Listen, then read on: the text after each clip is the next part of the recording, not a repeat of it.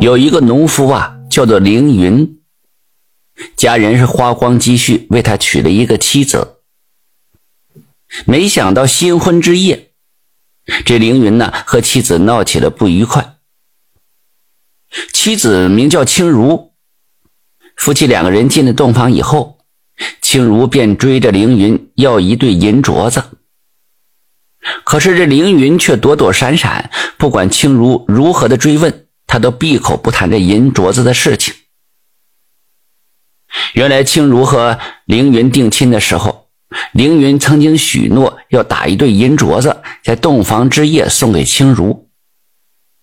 青如牢记了凌云的诺言，他进了洞房，张口就要那对银镯子。庄家为了两个人的婚事已经花光了积蓄了，这庄凌云哪里还有钱买银镯子呀？啊，呃，你再等我一年，一年之后我一定给你补上。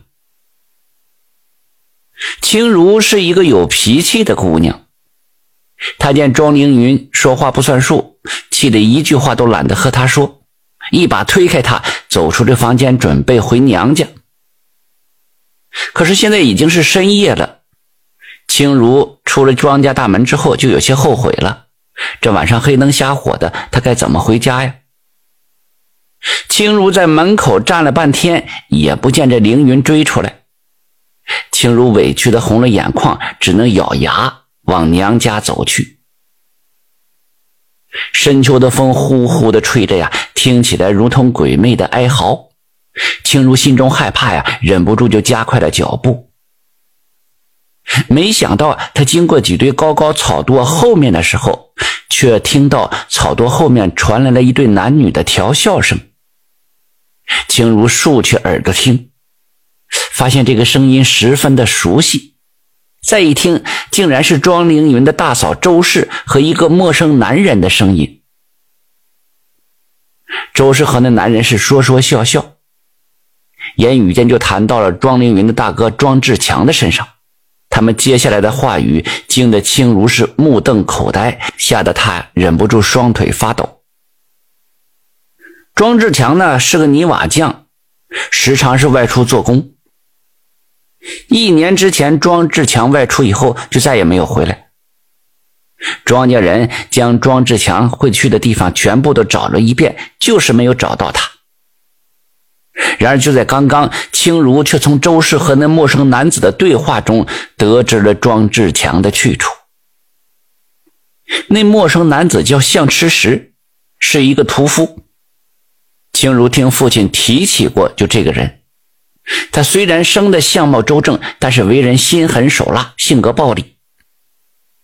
一年之前，这周氏就和这向吃石勾搭在一起了。庄志强意外撞破了两个人的丑事，向吃石便狠心杀害了庄志强，并让周氏四处散播庄志强外出做工没有回来的消息。向吃石和周氏说到这里还哈哈大笑呢。只听那向吃石对周氏说了：“说没了庄志强啊，再也不会有人打扰我们了。不知道他在我们脚下看着我和你在一起，心中会是何滋味啊？”青如听到这里，吓得不敢继续往前走了，转身就往回走，正好碰上前来找他的庄凌云。青如将自己听到的一切全部告诉给了庄凌云，夫妻二人立马去官府就报了案了。官差将向赤石和周氏抓起来之后，两个人只承认有私情，却不承认杀害了庄志强。官府找不到庄志强的尸体，就无法给向赤石和周氏定罪。青如仔细想着那天向赤石说的话，他怀疑庄志强的尸体就在那些草垛的下面。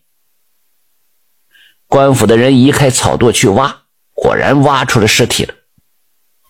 后来周氏和向赤石都被定了罪，周氏被判了进猪笼，向赤石被判了斩立决。经过这件事之后，青如则和庄凌云和好了。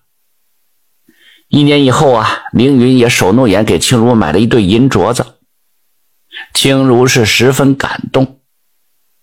其实当初他坚持要那对银镯子，也是想让庄凌云说到做到，不要欺骗自己罢了。